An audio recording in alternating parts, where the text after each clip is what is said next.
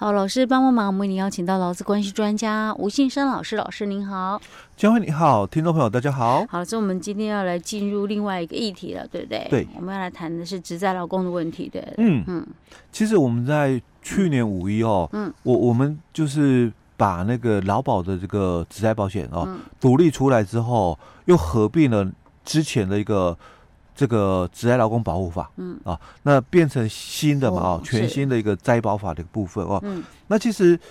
可能陆续了哦，大家开始有点熟悉了哦。嗯、但是对于哦这个以前在职灾劳工保护法的一个时候的这个职灾劳工的一个津贴的一个部分哦，嗯、虽然因为这个修法合并了之后，它的那个曝光度哦，嗯、比较高一点哦，嗯、就灾保法的那个曝光度哦比较高一点哦。嗯、可是因为相关法规，因为以前我们看劳动法的法规哦，像我们前面几集提到的那个性别工作平等法，嗯，不到四十条嘛，嗯、那很多的那个劳动法的法规，我一直在强调哦，嗯、很少超过一百条啊。嗯、那除了这一次的灾保法哦，有那么多的一个条文，一百多条哦，那其他的都很少哦。嗯、所以曝光度虽然有了哦，嗯、但是也大家还是不了解它的内容。哎，对，因为太多条文了哦，嗯、你你。看看到眼睛都花掉了。老师，我跟你讲，除非自己真的碰到职灾，嗯，不然也不会有人去想去了解。哎，对，对对对，没没事儿，干嘛去了解他呢？因为这个真的，这个要有就是有遇到的人才会可能才会开始去研究。哎，对，没错没错。哎，所以我们就来谈一下哦，有关这个职灾劳工津贴的一个补助的一个问题哦。嗯，那在这个。法规里面，就我们讲灾保法哦，它有五大给付哦，跟劳保一样，它也有五大给付哦。劳保五大给付就我们的生育给付哦，然后这个老年的一个给付、伤病给付哦，普通伤病哦，那失能的一个部分，还有这个死亡的一个给付哦。那我们的这个职灾哦，也是一样哦，五大给付哦，它有这个伤病给付哦，指的是职业伤害的伤病给付哦。那他也有这个这个死亡的一个给付啊，那也有失能一个给付啊，那多了一个失踪这个给付跟医疗这个给付啊。好，那这五大给付以外哦，那其实哦，他也有针对这个罹患这个职业伤病的一个劳工或者是他这个家属哦的一个生活保障哦，所以有哦这个医疗补助、照护补助。器具补助、失能补助哦，跟这个死亡补助这个津贴哦。嗯。那接下来哦，我我们就来看一下哦，这些补助的一个部分，到底我我怎样的一个情情况哦，嗯，可以来申请？可以申请哦，这个跟我们权益有很相关，很大的一个关系的哦。先了解了，嗯，我们当然不希望碰到，最好不要了，对对对。但是万一今天碰到的时候，你有哪些补助可以申请？这个就很重要。哎，对对对。OK，好，好。那第一个，我们先谈器具补助啊。那适用对象哦，当然就是职灾的这个被保险人哦，职职业灾害保险哦的这个被保险人哦。那我们这个当这个被保险人哦，因为工作哦，那所以哦，被这个医师哦认为了哦，是在执行职务所罹患的哦，这个职业病的哦。我们想先讲职业病的一个部分哦。好，所以这个包括哦，退保之后也可以。哦，因为我们的这个退保后，以以劳保来讲的话，它也有哦，就是这个效力。停止后一年内，哦，因为这个在保期间的这个既往症哦，那也可以申请给付哦。但因为我们这个是讲职灾，嗯，所以它就没有所谓的奇效的一个问题哦。就是你只要是确定是在在保期间发生的，哎，对，到后面都可以。因为是职业病哦，所以它可能会需要比较长的一个潜伏期哦，所以我们就没有谈时效的一个问题哦。好。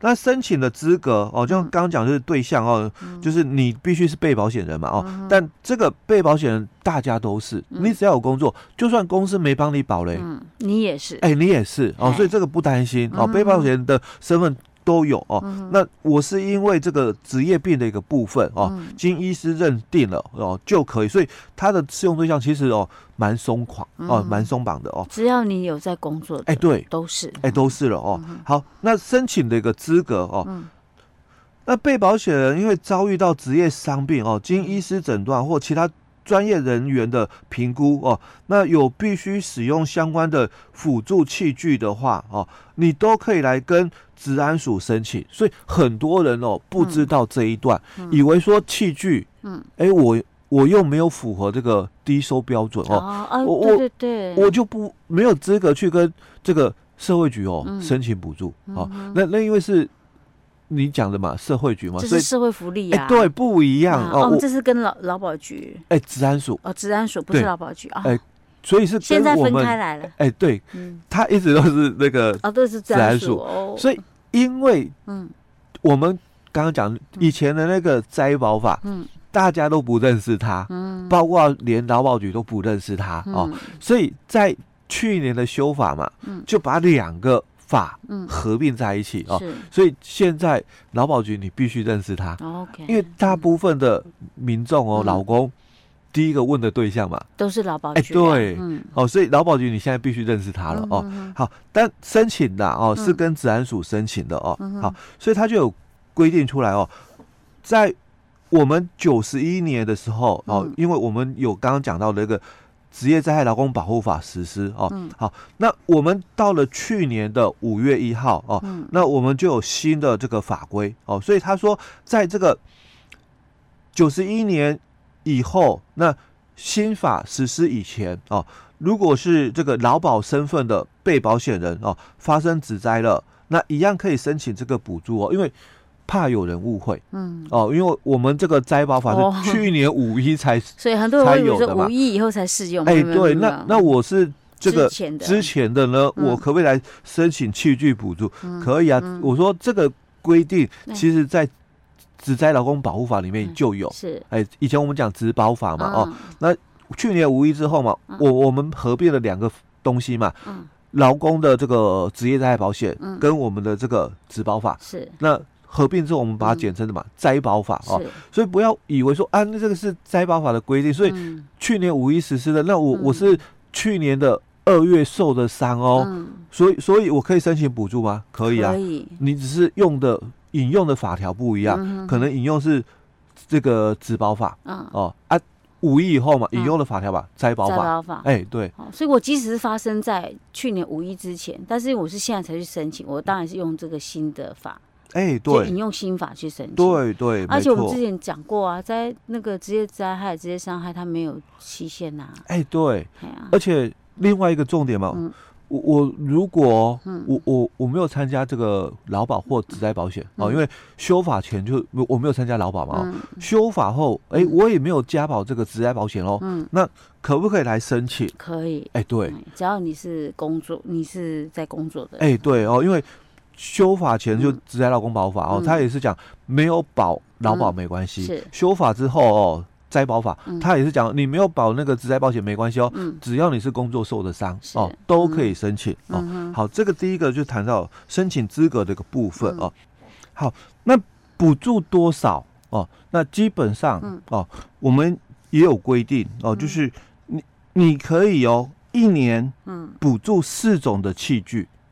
哦，那至于说哪四种你需要的啦，哦，所以它其实器具的补助的种类非常多，你只要上那个治安署的网站，哦，你就可以看到说哪些东西哦，我我去买的这些东西哦，其实我都可以来跟治安署申请补助哦，一年就是补助你四种哦，那可能呢哦，费用哦，我我买了这些的器具嘛哦，那一一样哦。它有一个金额上限，嗯哦，但最高金额就是十万块。OK，反正这四种随便你自己去调配。哎，对，嗯哦，那加起来嘛，反正就不超过十万块这个金额哦。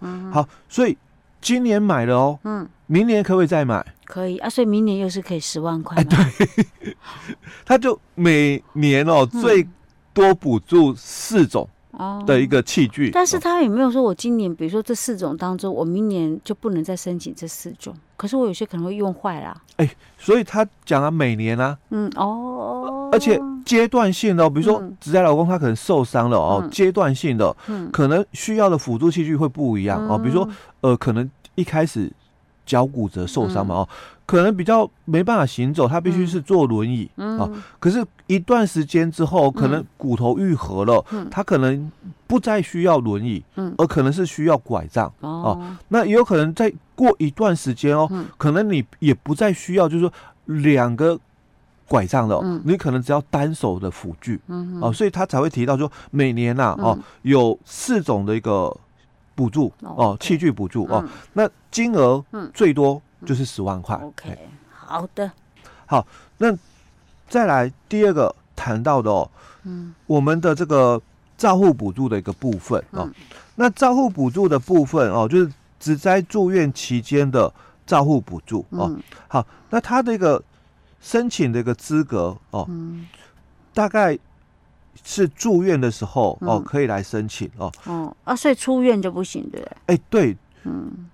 出院的部分哦，他其实他没有，因为他讲的很清楚，只只在住院期间的一个照护补助的一个部分，嗯、对，嗯、好，所以他强调了哦，就是住院，嗯、所以基本上啊哦，嗯、我们在申请这个。劳保这个给付或职灾保险的给付，因为以前表格是一张，嗯，哦，现在已经分成两张，就普通事故的嘛，哦，就一张劳保的哦，那职灾的一张哦，就职灾保险的哦。那其实，在申请书上面哦，直接就有哦，这个住院期间的一个照护补助的部部分哦。哎，可是这，所以等于是你要是有申请住院的那个给付的话，应该就会主动，哎，就直接勾选，哎，直接勾选哦。那其实。他讲的也很，就直接讲，就是住院期间的治疗哦。那经过这个医院的医师哦认为嘛，需要有人照顾，你就可以来跟劳保局哦申请这个住院治疗期间的照护补助了。嗯哼，嗯，OK，好，好老师，那我们今天先讲到这儿了哈。